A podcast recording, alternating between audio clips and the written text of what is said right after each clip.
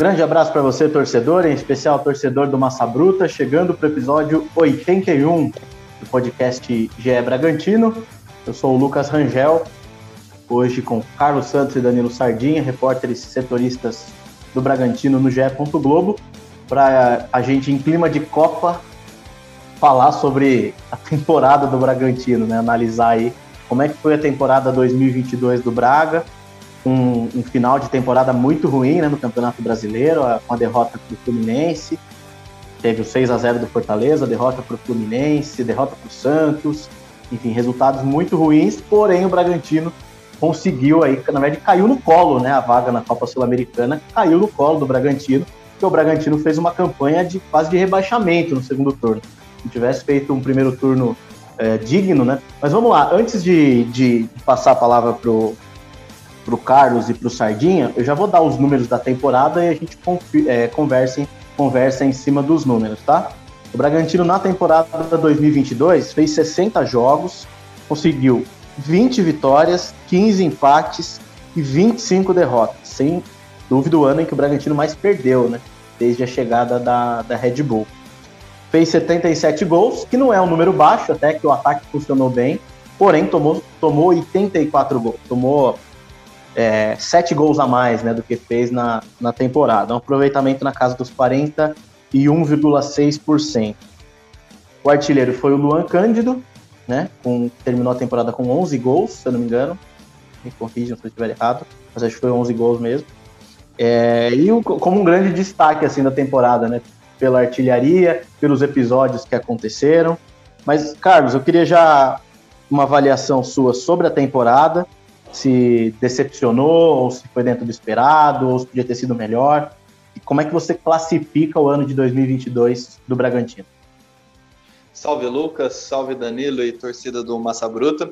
Eu acho que a análise que a gente faz da, da temporada do, do, Bragantino segue o, o, tom dessa reta final aí do, do Brasileirão.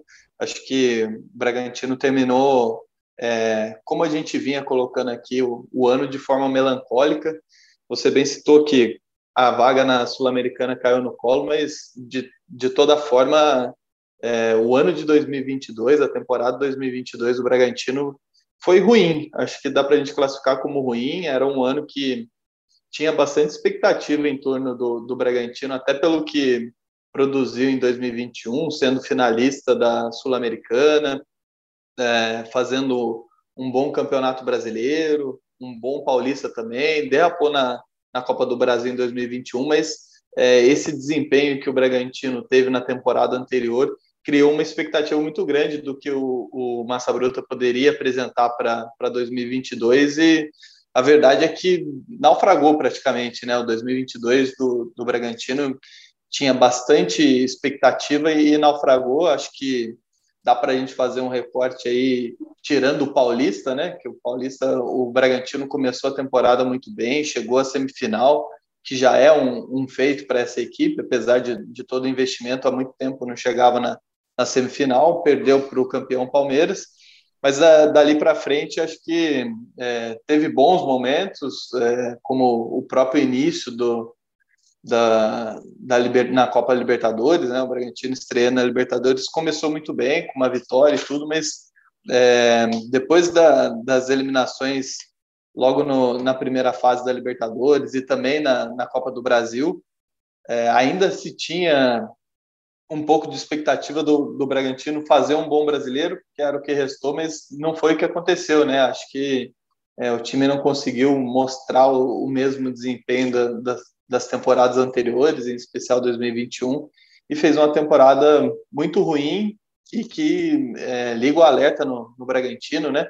Acho que esse segundo turno aí de, de campanha de rebaixado, né? Acho que é o segundo turno do, do Bragantino, acho que terminou entre o, os piores ali da, da, da, do retorno, então acho que liga um alerta no Bragantino para um planejamento para 2023, mudar bastante coisa para não repetir essa temporada que, que foi bastante ruim do Bragantino. Ô Sardinha, na sua visão, é, o time Na verdade, assim, né? O time, o Carlos destacou bem, né? O time começou, começou empolgando, começou bem, chegou mais uma vez à semifinal do Paulistão e aí perdeu para o Palmeiras de novo, né? O Palmeiras tem sido, acho que, se eu não me engano, é um dado que eu vi recentemente, vou até confirmar daqui a pouco, o Palmeiras foi o time que o Bragantino mais enfrentou desde a, que a Red Bull assumiu, desde 2019. O Bragantino é, enfrentou mais vezes o Palmeiras do que qualquer outra equipe, e, e justamente nessa fase em que o Palmeiras está, o Bragantino até conseguiu algumas vitórias, mas o Palmeiras, mais uma vez, foi, foi a grande pedra no sapato, né? E o Carlos destacou bem também o início na Libertadores, que empolgou, né? Aqueles 2 a 0 sobre o Nacional. Só que aí depois a, a, temporada degringolou, né? Uma queda muito grande. A que se deve essa queda na sua visão? Como é que você enxergou esse ano de 2022? Salve, amigos, salve, torcida.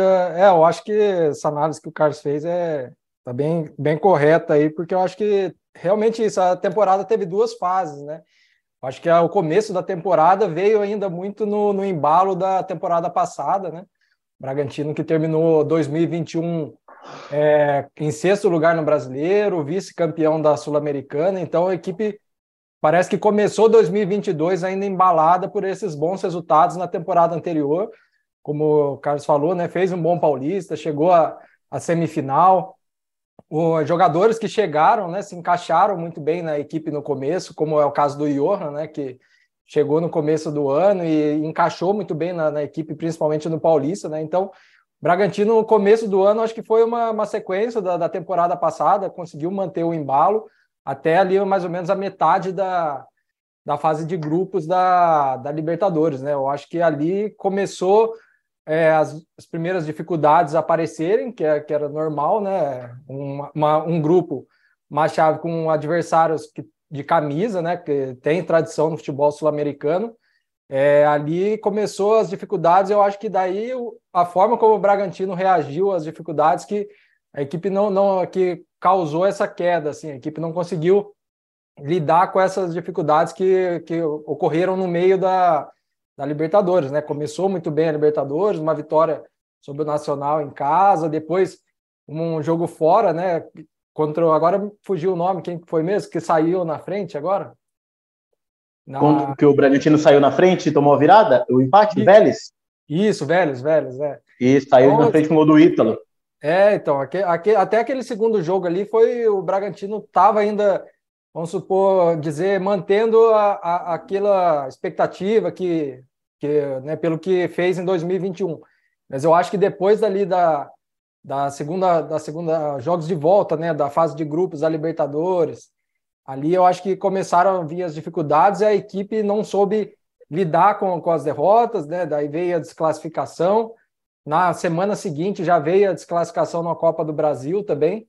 Duas eliminações é, precoces, né, pela expectativa que era criada na equipe, né, o Bragantino, apesar de estar num grupo difícil na Libertadores, acreditava-se que poderia ficar entre os dois ali, né, é, pela, pela equipe que tem, uma equipe que já estava jogando há um tempo junto, entrosada, trocou algumas peças, mas enfim, tinha ainda a, a maioria foi mantida, né, então acho que a, daí é aquilo que a gente já falou em outras questões, a, da questão do, de ser um grupo jovem, né, apesar de ter alguns jogadores já um pouco mais experientes, a gente sente que não souberam talvez lidar muito bem com essas duas eliminações precoces, não corresponderam às expectativas.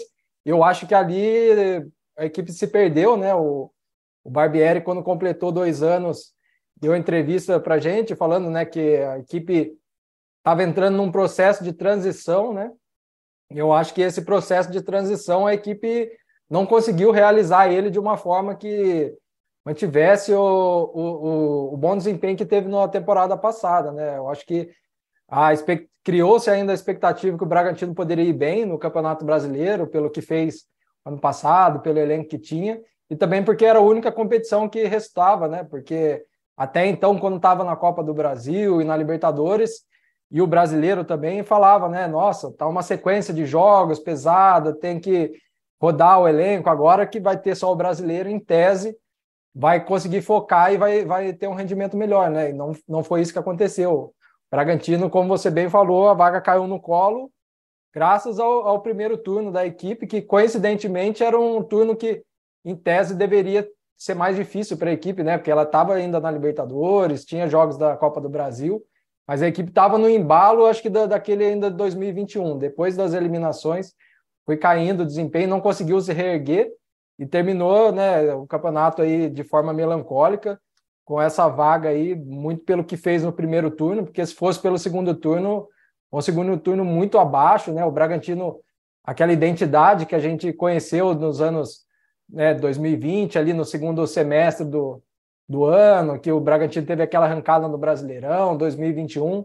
Você vê que em 2022, nesse final aqui, era um time totalmente diferente, nem de longe parecia aquele Bragantino que que né, virou uma sensação no futebol brasileiro, né? Até 2021 todo mundo falava, nossa, o time está numa ascensão, subiu na Série B, agora a série já foi para uma Sul-Americana, vice-campeão da Sul-Americana, então estava naquela ascensão. Acho que as duas eliminações custaram bem, essa equipe não soube lidar com essas com essa frustração, né, de perder a eliminação e reagir.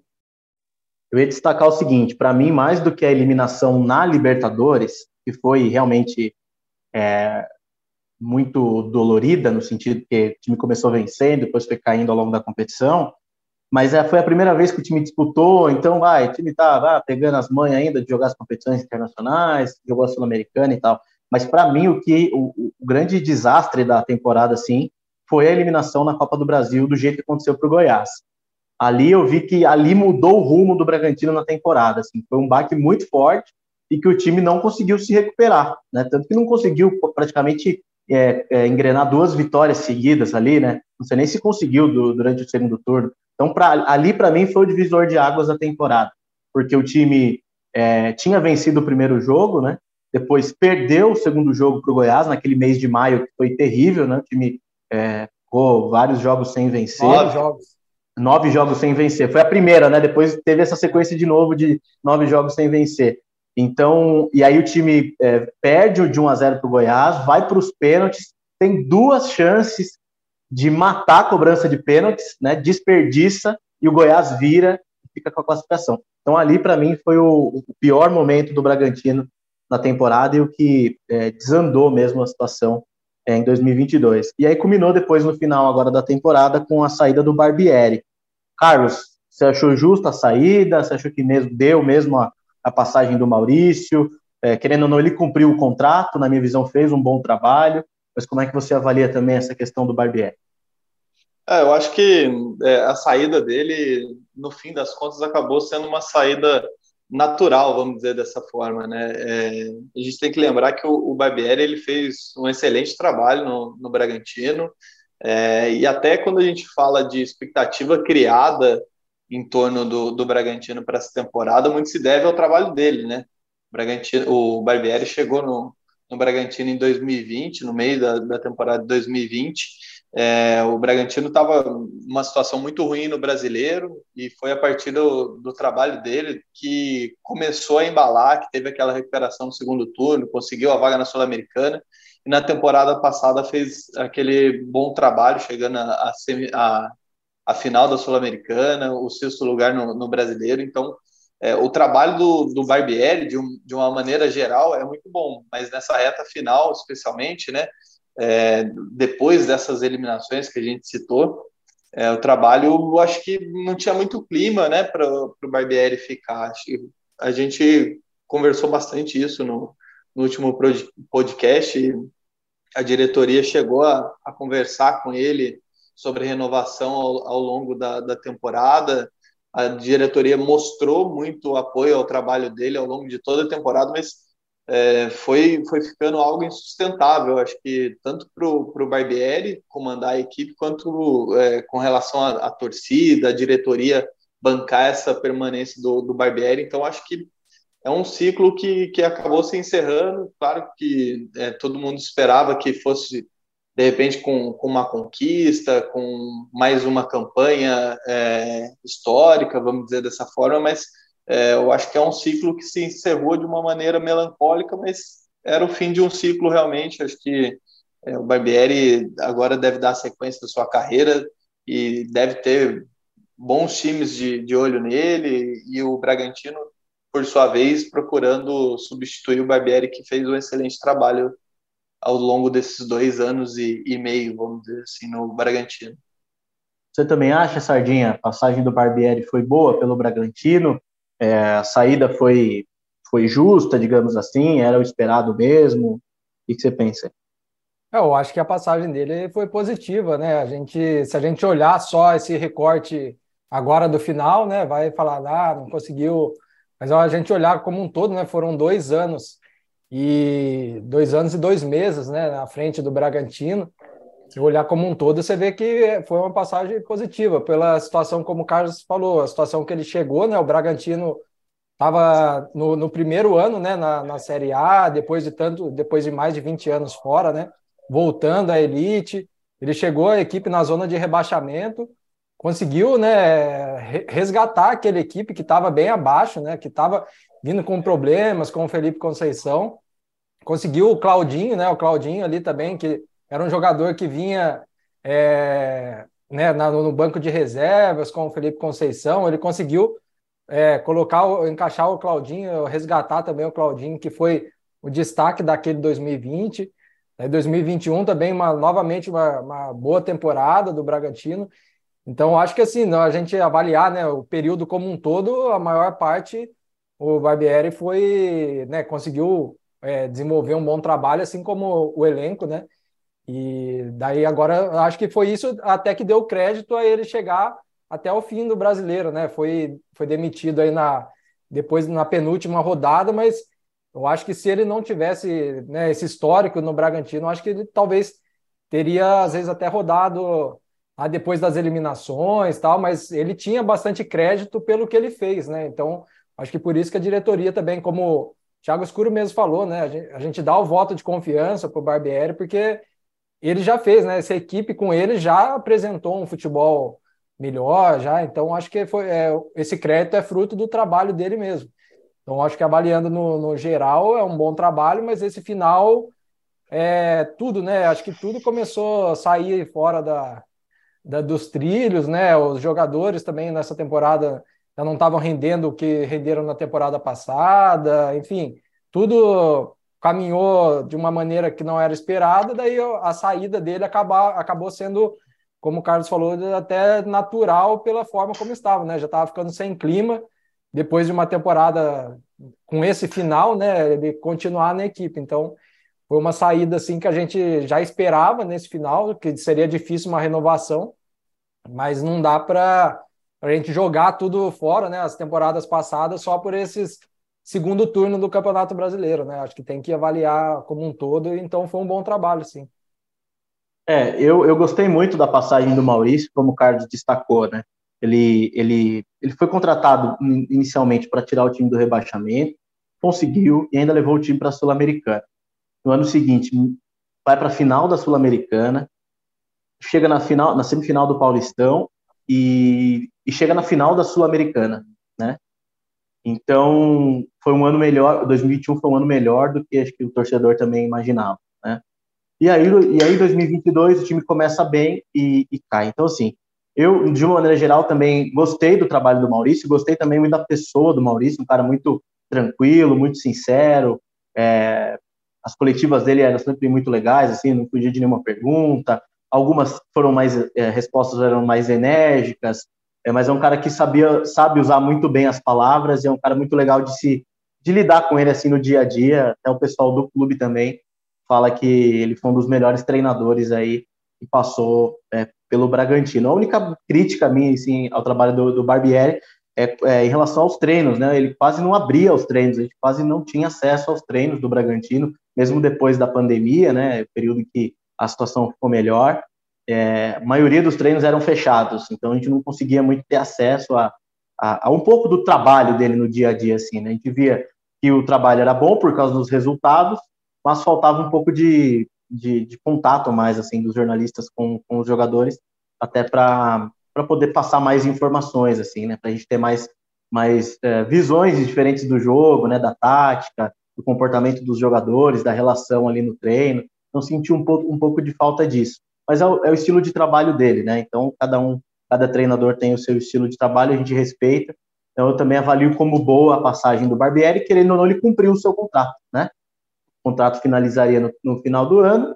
Teve a situação aí do brasileiro, as derrotas é, goleada para Fortaleza, que não conseguia vencer. É, também o clima internamente ali parecia que não estava muito legal. E aí acabou culminando na saída, mas eu, eu não, nem considero como uma demissão, né? Mais um, um fim de um ciclo, mesmo que no futebol é muito normal. É, só para, é, antes da gente falar um pouco sobre os destaques do time na temporada, eu consegui os números aqui é, do primeiro e do segundo turno do, do Bragantino no Campeonato Brasileiro. Primeiro turno, o Bragantino terminou na oitava posição. Então, se levar em conta só o primeiro turno, o Bragantino foi o oitavo, com sete vitórias, seis empates e seis derrotas. O segundo turno do Bragantino, ele terminou em 17 colocado, ou seja, campanha de rebaixado. Ele só não foi pior que os outros três que foram rebaixados: Juventude, Havaí e Ceará. Quatro vitórias, cinco empates e dez derrotas. Muita derrota para o segundo turno. Mas, Carlos, sobre a, alguns destaques do time na temporada, o que, que, você pode dizer? O Luan Cândido fez 13 gols na temporada, tá? Foram 11 no Campeonato Brasileiro, no brasileiro. E, dois, e dois no Paulistão, exatamente. Foi o artilheiro do time. Você o considera como grande destaque da temporada ou tem algum outro jogador aí que você pode destacar? Ah, acho que sim. Acho que é, o Luan junto com o Arthur, né? Apesar do, do Arthur não ter tido aquela temporada que ele teve em 2021, que foi o cara da, da Sul-Americana, né? Foi um dos grandes destaques da competição. Acho que apesar dele não ter, ter tido um ano tão bom quanto o ano passado, acho que dá para colocar de repente o Arthur e o, o, Luan Cândido como os principais destaques do, do Bragantino esse ano. É difícil a gente falar muito em destaque, porque foi um, um ano de muita oscilação, um ano de muita frustração, né? Mas eu acho que diante da, da temporada em si, acho que Arthur e, e Luan Cândido são, são os dois destaques dessa, dessa equipe. Acho que o, o Arthur, a gente não sabe se fica ou não, mas sem dúvida, é o, o craque desse time, né? A principal referência técnica do time. Então, acho que é, eu, eu, ficaria entre Arthur e, e Luan Cândido, colocaria os dois nesse, nesse patamar de, de destaque do time aí. E lembrar também o Cleiton, né? O Cleiton acho que teve altos e baixos, mas né, teve bons momentos no, no ano tal, mas acho que também ficou bastante marcado por algumas falhas que, que ele já não pode cometer, né? Acho que quando ele está no, no, mais no início da carreira, acho que acontece e tal, mas é, algumas falhas assim bem graves né, durante o ano. Vamos, vamos, vamos, melhorar essa, essa pergunta, vai? Vamos, vamos é, colocar o destaque da temporada e a decepção da temporada, vai, cara. Caramba, é uma bela de uma cilada. Cilada, agora, né? encerrar o ano aí com uma ciladinha, né? Pra ah, mas Cara, eu, ó, é, decepção é, que não falta na tem, temporada. É, é, tem, tem, tem algumas opções, né? Mas eu acho que, de repente, o, o Praxedes, para mim, foi, foi a, a, principal decepção, assim, porque é, é um jogador que o Bragantino investiu pesado para tirar ele do, do, Internacional, gastou 36 milhões de reais, uma contratação cara, apesar de jovem, que é um cara que a gente sabe que vai oscilar, mas eu acho que é, até em termos de, de, comprometimento, ele teve alguns problemas com, com a torcida também, de, de, relacionamento, vamos dizer dessa forma, né? Eu acho que ele ficou, apesar de tudo isso que dá para a gente tirar do balaio, eu acho que é, ele ficou devendo no campo, né? Tanto é que ele teve poucas oportunidades ao longo do ano todo e, e acabou o ano na reserva. Então, acho que, para mim, a principal decepção desse ano é o, o Praxedes. Cardinha, o destaque e a decepção. É, eu acho que assim, destaque, se fosse para escolher um, seria o, o Luan Cândido, que eu acho que foi o que, o que mais chamou atenção né, nessa, nessa temporada, pelos gols, assistência também, né? Colaborou bastante. Acho que, que, que se fosse para escolher um, seria ele, mas eu concordo com o Carlos, acho que o Arthur também, mesmo não sendo o Arthur de 2021, é um, foi um jogador importante, assim, que a gente via que tentava. Eu acho que também dá para citar o Léo Ortiz, que manteve assim, uma regularidade, também não foi nada brilhante, assim, né? Como o time no geral não foi, mas eu acho que ele manteve bons jogos, né? Nesse final de temporada ele acabou tendo né, um estiramento no joelho ficou fora de, de uns jogos, mas eu acho que quando ele estava em campo era importante também pela liderança dele, né? Ali atrás, é um jogador que que a gente viu que o time sentiu bastante com a saída dele, né? Quando ele, ele saiu. E eu acho que as convocações para a seleção brasileira, ele está na pré-lista do Tite para a Copa, acho que mostra isso que assim, ele fez uma, uma boa temporada também. É, agora, jogadores que decepcionaram, aí acho que, que, que o Praxedes é um deles, eu acho que pelo que foi investido, né, se esperava mais, apesar de ter tido o tempo fora por causa da lesão, mas nas vezes que ele jogou não correspondeu. É, contratações como o Sorriso também ficou devendo. Eu acho que é um jogador que veio com uma certa expectativa pelo que fez no Juventude na 2021, mas não conseguiu render. Né, o Carlos Eduardo foi bem abaixo, não conseguiu render ali o que se esperava, né? teve essa passagem em branco sem marcar um gol pelo Bragantino. Então, eu acho que dá para citar os três, assim, como eu citei três destaques, eu vou colocar esses três como ficaram abaixo. Aí. Bom, para mim, só para concluir a informação, o Arthur foi o vice-artilheiro do time na temporada com 10 gols, 6 no Brasileirão e 4 no Paulista.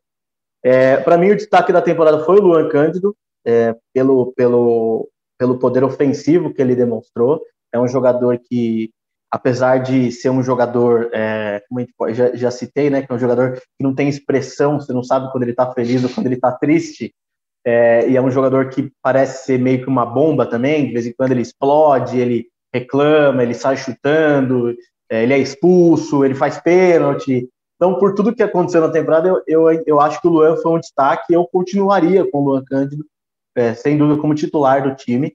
Eu acho que ele entrega, assim, bastante, né? é, e pelos números em si. Para mim, a grande decepção da temporada, eu concordo com vocês terem falado do Prachedes, apesar de que ele teve uma lesão, né, que atrapalhou bastante no segundo semestre, mas para mim, o jogador que eu mais senti falta foi o Johan. Para mim, foi o jogador que mais fez falta, porque a gente já conhecia o Johan, né, sabia do potencial é, que ele tinha, que ele demonstrou no início, quando ele chegou, e simplesmente o futebol dele desapareceu no segundo semestre também teve algumas lesões, mas ele ficou menos tempo fora do que outros jogadores, por exemplo, como o Alejandro, né? É, como o próprio Léo também, que ficou bastante tempo fora. É, e quando o, e o Barbieri sempre apostou no Johan, né? A, na escalação ideal que o Barbieri falava, o Johan sempre estava no time titular, que era Raul, Lucas Evangelista e Johan. Então, para mim, foi, foi, a decepção da temporada, foi o Johan, tanto que o Bragantino não não não renovou o empréstimo, né? Não, também não não, não exerceu a compra. Exerceu a compra dele junto ao Atlético, o jogador também que não vai permanecer na temporada.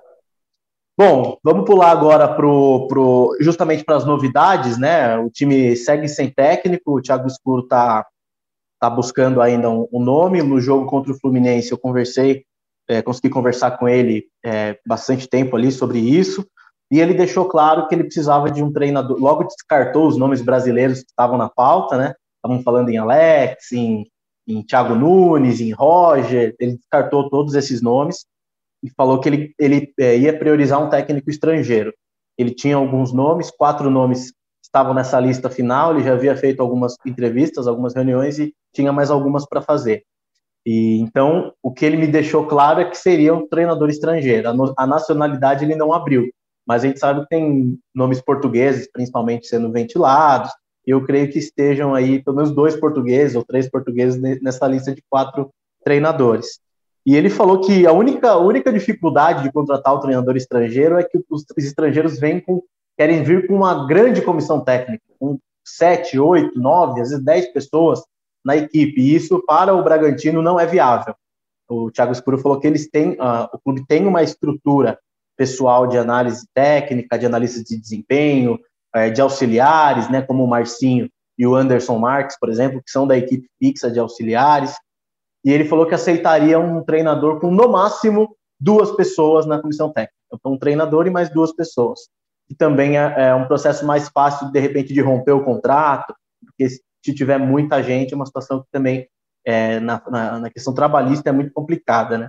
Então, a tendência é de que seja um treinador estrangeiro. A gente ainda é, e a situação está bem difícil, né? Até o próprio Marcinho disse lá na entrevista com a 102, e uh, o Thiago está focado nisso, mas as, a, os nomes, né, a situação, as entrevistas, as conversas estão sendo muito fechadas, está até meio difícil deles mesmos saberem. Claro que eles devem saber alguma coisinha, né? Mas óbvio que não podem revelar. Mas pelo que a gente conhece do Thiago Escuro, a gente acredita que realmente ele ele deva estar bastante focado e, e sigiloso, né? No Bragantino as coisas é, só são divulgadas quando o papel está assinado, quando o documento está assinado. Antes disso, a gente fica sempre na especulação. É, mas é isso. O que, vocês acham em relação ao treinador aí? Vocês acham que pode pintar uma surpresa? Estavam né? falando o nome principal que foi ventilado aí foi do Antônio Oliveira. Também tem, tinha lá o Pepa, né? Que é um treinador português. Carlos, o que, você, que, que acha aí que vai, vai acontecer? Olha, eu não, não, espero nenhuma grande surpresa se a gente se pautar aí pelo que o Bragantino vem, vem dizendo desde o início do projeto, inclusive que é, o Bragantino não se importa muito com a nacionalidade do, do profissional, do técnico que, que for, for ser escolhido, se importa mais é, na questão da filosofia, né?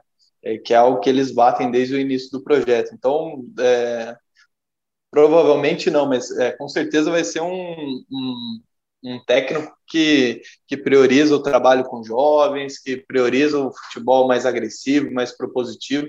Então, não espero nenhuma grande surpresa assim de, é, de, de algum nome muito conhecido no mercado. Acho que acho que até que a aposta no Antônio Oliveira assim é é, é interessante. Acho que entre os nomes aí que estão sendo ventilados, eu colocaria é, uma estrelinha ali no Antônio Oliveira. Acho que Bragantino deve procurar, deve anunciar um técnico, se não o Antônio Oliveira, alguém nesse perfil dele, né?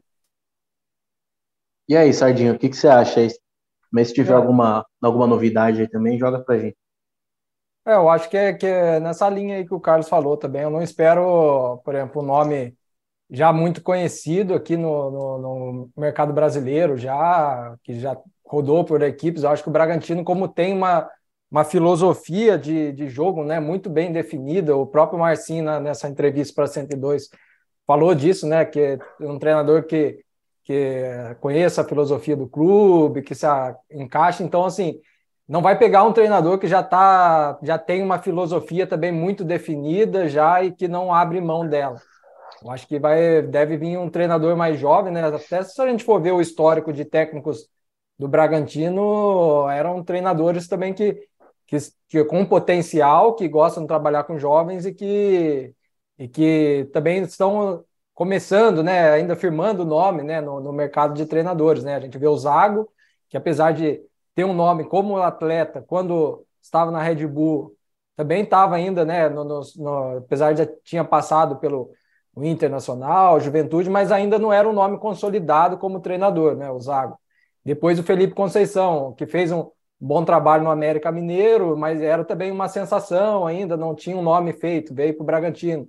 Mesmo com o Barbieri, apesar de ter passado pelo Flamengo, ainda era é era um nome que estava buscando uma afirmação. Então, acho que a tendência é o Bragantino ainda é, seguir essa linha de pegar um, um, treinador que também esteja em busca dessa afirmação e que se encaixe nessa filosofia né, da, da equipe, não tenha já um estilo de jogo muito é, consolidado, sei lá, se pegar esses treinadores mais antigos, já que já estão rodados, eles já têm uma forma de jogo já bem definida e é difícil, né? Assim como o Bragantino tem essa coisa de apostar em jovens jogadores que ainda não terminaram a sua formação para conseguir eh, ser mais fácil de colocar a filosofia, eu acho que isso também se encaixa muito para o treinador, né? Eles querem um treinador que ainda esteja aberto a, a ideias e aceite incorporar essa, esse estilo que a, que a Red Bull gosta da equipe, né? Que é uma equipe ofensiva, que valoriza a posse de bola, enfim. Então, acho que deve ser um treinador nesse sentido. E eu acho que se for alguém de fora, né? O Antônio Oliveira, que é um nome que que surgiu aí do, do Cuiabá, né? Que eu acho que está dentro mais ou menos desse perfil. O, eu conversei com, com o Jonathan, que é um setorista do Cuiabá lá do GE, ele falou que conversou com o vice do Cuiabá e o Cuiabá também está tentando a renovação ainda do Antônio Oliveira. Então, Cuiabá quer continuar com ele. Eu acho que vai ter essa, essa disputa aí de, né, de acho que eu, eu, ainda mais porque ele salvou, né, o Cuiabá do rebaixamento. Então, tá com moral lá. Eu acho que então, se o Bragantino for, for tentar ele, vai ter essas duas propostas aí, do Cuiabá e do, do Bragantino. Mas se não for o Antônio Oliveira, eu acho que deve ser alguém mais ou menos nesse perfil aí, deve ser, como você falou com o escuro, né? Alguém de fora.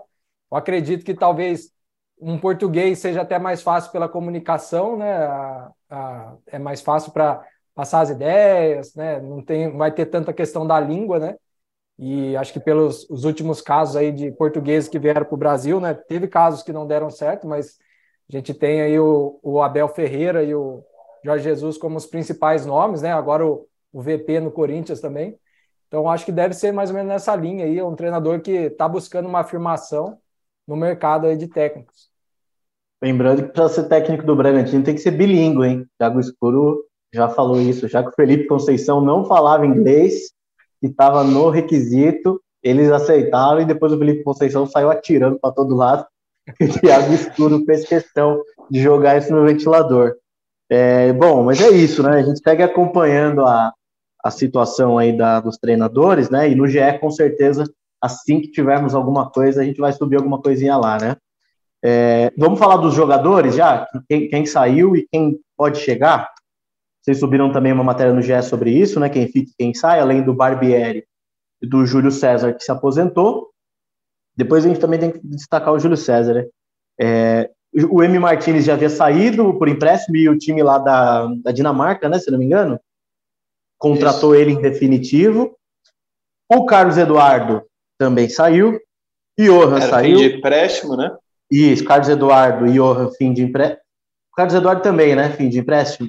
É, é, fim de empréstimo, mas tinha a opção de compra e o clube decidiu não exercer a compra. E, e o passe e... dele é do Palmeiras ainda, né? Isso. Ele vai voltar para o Palmeiras, Palmeiras, teoricamente, é então. Isso. Boa, aí que vai. Johan volta para o Atlético, o Ramon volta para o Flamengo, e para mim a maior surpresa de todos, o Miguel. Eu não esperava a saída do Miguel. É... O que, que vocês podem dizer é... sobre esses Pode falar. Não, acho que o, o Miguel é mais surpreendente mesmo, porque quando ele chegou no, no Bragantino, ele chegou em meio a, a uma disputa judicial com, com o Fluminense e tal. E aí, nesse acordo, o Bragantino ficou com 50% dos direitos econômicos do Miguel. E aí, o, o contrato dele seguiria até o fim do ano, com possibilidade de renovar mais cinco. Então, o Bragantino abrindo mão dessa renovação também abre mão desses 50% do, dos direitos econômicos que, que teria, que tem, né, é, sobre o, o, Miguel, então acho que chama bastante atenção também por esse aspecto financeiro, né, porque é um, um jogador jovem que, que é visto como promissor, mas é, o Bragantino abrindo mão não só do futebol dele também, mas como dos direitos econômicos.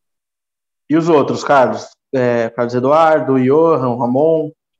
Ah, eu acho que são jogadores que, que, como você colocou, o Johan e o Carlos Eduardo, especialmente assim, são, são dois caras que tinha mais, mais o Johan, né? Tinha uma expectativa grande em cima dele, acabou não rendendo, então acho que é, foi uma decepção para o Bragantino e, e diante da, da temporada ruim que ele fez, o Bragantino optou por, por não renovar, por não exercer essa, essa compra, né? O Carlos Eduardo, acho que o ano dele os números os números si. falam os números falam por si só ou a falta de números né exatamente eu acho que fala por si só e o Ramon é, é, tinha um empréstimo até o fim do ano acho que é, foi uma oportunidade interessante para o Bragantino para a lateral esquerda porque ia disputar a, a Libertadores estava só com com o Luan Cândido e o, o, Guilherme, que é um jovem que chegou a ser emprestado para o CRB para pegar uma, uma rodagem nesse ano. Então, acho que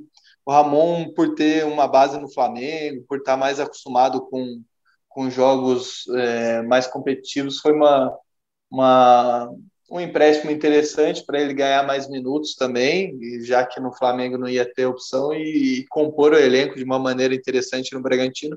Acho que é, foi, um, foi válido fez uma temporada razoável dentro da, das oportunidades que teve, teve alguns altos e baixos, mas é, o empréstimo era até o fim do ano. Também acho que não tinha muito interesse de manter ele na, na sequência, mas não tinha nada encaminhado de renovar o empréstimo, de de repente comprar o passe dele. Enfim, é um, um jovem que, que volta para o Flamengo e o Bragantino também já está se mexendo também para reforçar a lateral esquerda ali junto, junto com o Luan Cândido, né? E aí, Sardinha, sua avaliação sobre esses jogadores que saíram, qual que foi a saída que mais te surpreendeu?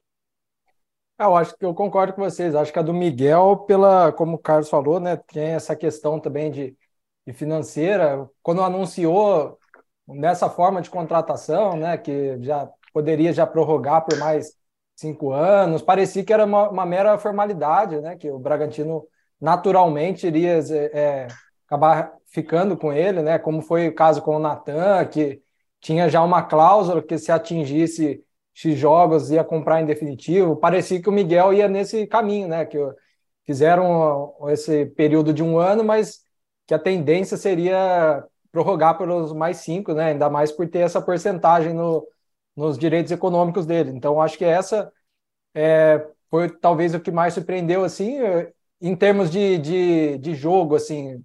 Não foi, não, não, não se destacou tanto, mas também não foi um atleta que comprometeu, que a gente vê que que foi mal, assim, né? Às vezes que ele entrou, ele não jogou tanto, né? Mas às vezes que ele entrou, é, não comprometeu, até chegou a fazer ter alguns bons momentos, né? Em alguns jogos. Então, acho que a saída dele foi a que mais, é, pode dizer, chamou um pouco mais atenção.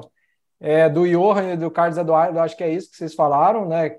E é interessante que são duas contratações de atletas um pouco mais que, com uma idade um pouco maior do que aquela que o Bragantino está acostumado, né? Que é eles tinham acima de 25 anos, né? Eu acho que isso é fugiram um pouco desse perfil, né, de contratações e acabaram também não rendendo o que se esperava. O Johan teve um bom início de, de temporada, a gente falou aqui no Campeonato Paulista que ele se encaixou muito bem, mas depois teve uma queda absurda, né? Não conseguiu mais render, teve algumas lesões, é, então atrapalhou um pouco a continuidade, mas quando voltava não conseguia desempenhar aquele, aquele futebol que ele desempenhou no Campeonato Paulista.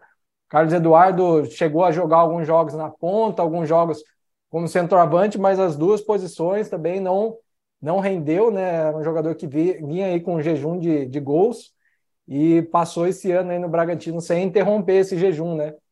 Então foram duas atletas que, que até se esperava, né? Acho que a não renovação é, não surpreendeu tanto. O Ramon, como o Carlos disse também, foi um jogador que, que veio para uma para ser realmente reserva mesmo, né? Acho que ninguém imaginava talvez que ele fosse brigar com o Luan, porque o Luan tava, já vinha assumindo um pouco quando estava o Edmar, né? Tava disputando bem ali com, com o Edmar a, a, titularidade, então se esperava mesmo que ele seria o titular.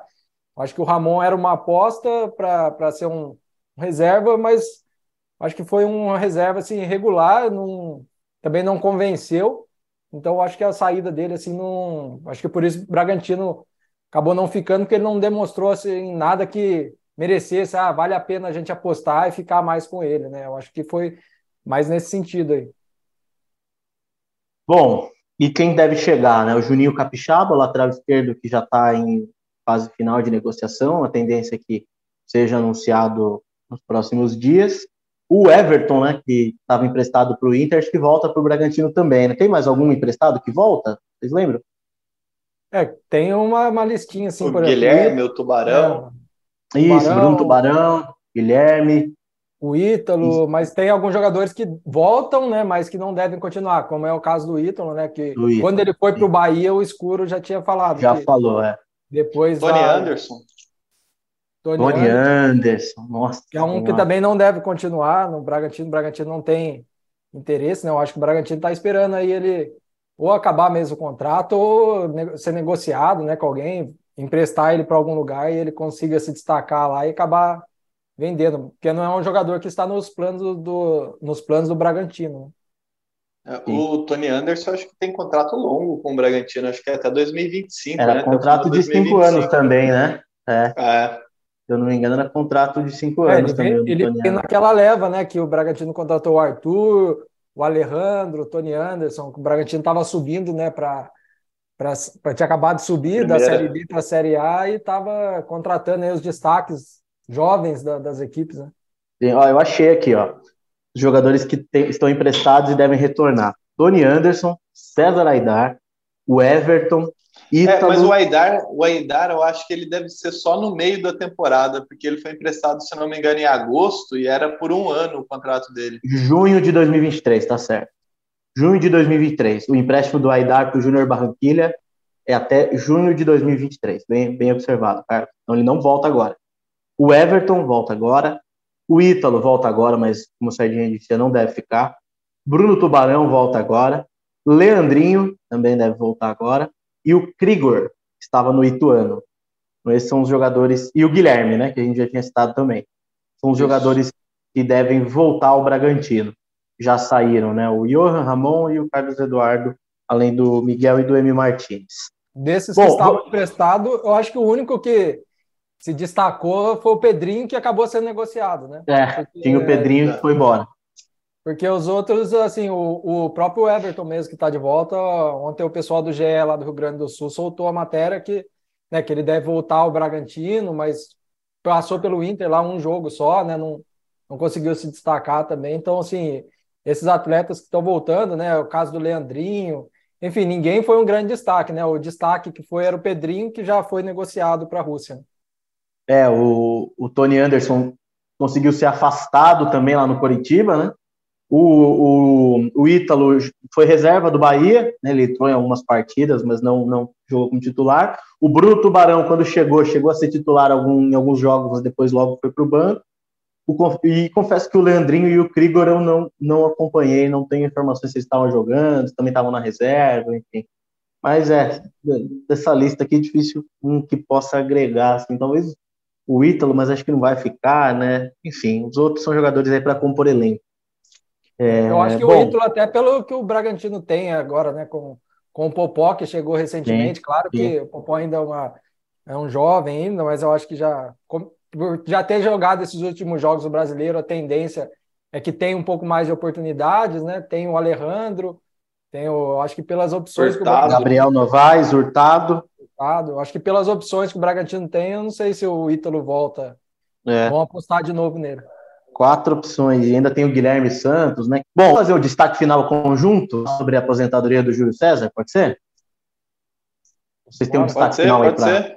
Pode ser, né? A cilada do dia já foi, eu né, cara? Que, é, colocou uma enrascada, mas tinha muitas, é. muitas opções, cara. então tá, vamos, vamos falar aí sobre a aposentadoria do Júlio, que recebeu uma homenagem, teve um vídeo lá no telão, uma surpresa para ele, né?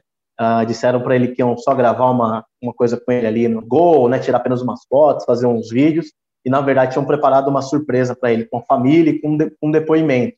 Então passaram lá no telão um depoimento, aí tinha depoimento do Tite, é, do Cássio, do Claudinho, do Léo Ortiz, é, do pai da, da, pai, da mãe, enfim, né, vários familiares. O primeiro treinador do Júlio César também falou e ele se emocionou bastante. E aí depois, quando ele vira, tá lá a família dele, com as filhas, com a esposa, os jogadores. Foi bem legal, bem emocionante mesmo a aposentadoria do Júlio. Foi merecida a homenagem, Carlos? Merecida, merecida. O Júlio que tá, como turistão lá no Catar agora, acompanhando a Copa, né? Acho que é, é um cara bastante importante dentro desse projeto do, do Bragantino. Ele mesmo, é, na entrevista coletiva, depois citou essa, essa, gratidão que ele tem pelo, pela, pelo Red Bull Bragantino, porque acreditou nele quando ele estava um pouco desacreditado, fazendo uma, uma campanha ruim pelo Náutico, convidou ele para participar do projeto ele foi é, acho que dá para a gente colocar ele como o primeiro grande líder da, desse projeto do, do, Red Bull Bragantino dentro de campo, né? Começou como Red Bull Brasil, na verdade, e, e depois Bragantino. Mas ele é um cara importante que, que agrega, agrega e agregou bastante ao longo desses últimos anos. Acho que uma homenagem bastante justa de um cara que é super campeão, né? Foi, foi, se eu não me engano, são nove títulos pelo Corinthians. É um um cara que tem uma, é, uma carreira. tudo, né, pelo Corinthians. Isso, é uma carreira. Paulista ao Mundial. Exatamente. Alguns jogando, outros não, né? Mas é um cara que, além de, de toda a carreira esportiva que ele teve, é um cara que é reconhecidamente apontado por muitos como um dos caras mais gente boa no futebol, um cara super simpático, super da resenha. Então, homenagem justa para ele, que ele possa aproveitar agora a, a aposentadoria dos gramados, mas já disse que vai ficar no, no Bragantino, deve ter uma função, mas que ele possa aproveitar essa nova fase dele aí. É, o Sardinha, ele falou que ainda vai, ele, ele falou que vai continuar no clube, mas ainda não sabe em qual função, que ainda sentar para conversar com o Thiago e tudo mais. Você acha que ele pode ser útil aí né, daqui para frente também? Ah, eu acho que sim, é um jogador que né, ele já vinha se preparando, né? Eu lembro que eu, que eu conversei com ele, fiz uma entrevista com ele né, um pouco antes da final da Sul-Americana, né? É, e ele já vinha se preparando, já estava estudando, né? Fazendo cursos da, da CBF, essa questão de gestão. Então é um jogador que já estava se preparando para essa, essa despedida, né? Do, do, dos gramados aí. E é um jogador que foi extremamente importante, eu acho que para esse projeto aí do, do Bragantino é, né, veio junto com, com a Red Bull quando assumiu, assumiu o Bragantino. E naquela Série B, né, foi, foi um dos pilares da equipe, ali, a experiência dele. Eu acho que ele, né, não só como embaixo das traves, né, como ele, ele foi bem na, na, na Série B, mas eu acho que a, principalmente a liderança dele, que ele ajudou a, a, formar líderes ali. A gente vê na despedida dele o Léo Ortiz, enfim, que vieram, que assumiram essa liderança também na equipe depois, destacando esse papel, né? De, que ele ajudou também a formar essa, essa liderança na equipe, aprenderam muito com ele, né? O Lucas Evangelista, enfim, jogadores todos destacando esse papel que ele tinha ali nos bastidores, né? Ele, apesar de, depois que o Cleiton assumiu em 2020, né, a titularidade, ele passou a, a jogar muito pouco, né? Jogou alguns jogos em, em 2021, com, quando Bragantino estava naquela revezamento né, de sul-americana, brasileira, então ali ele entrou ainda um pouco, mas já agora em 2022 ficou mais no, no banco de reserva, né? Mas foi um jogador que, apesar de não estar tá jogando, a gente sabe da liderança dele, do que ele exerce ali, é muito grande. Eu acho que isso, isso e essa liderança agora ele deve exercer, né? Continuar um jogador que tem essa experiência de campo, então acho que vai ajudar muito essa questão de diretoria e atletas, né? Fazer esse meio campo, acho que é um, um atleta importante. E o Bragantino também, de certa forma, foi importante para ele, né?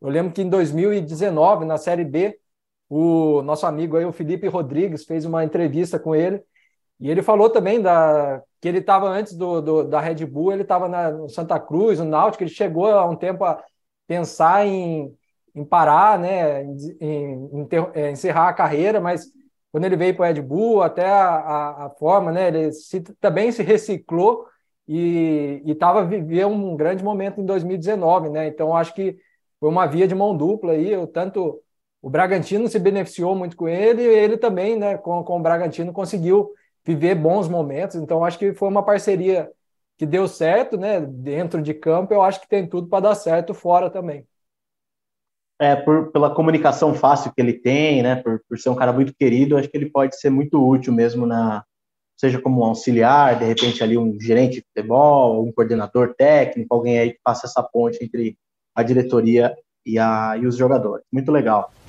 Bom, acho que é isso então, né? Passando a régua aí no, no episódio 81, tava vendo aqui, episódio, episódio 81 do podcast de Bragantino, o último vai da temporada, pode dizer assim a não ser que tenhamos uma grande novidade nos próximos dias, um do treinador, de repente a gente grava uma nova edição.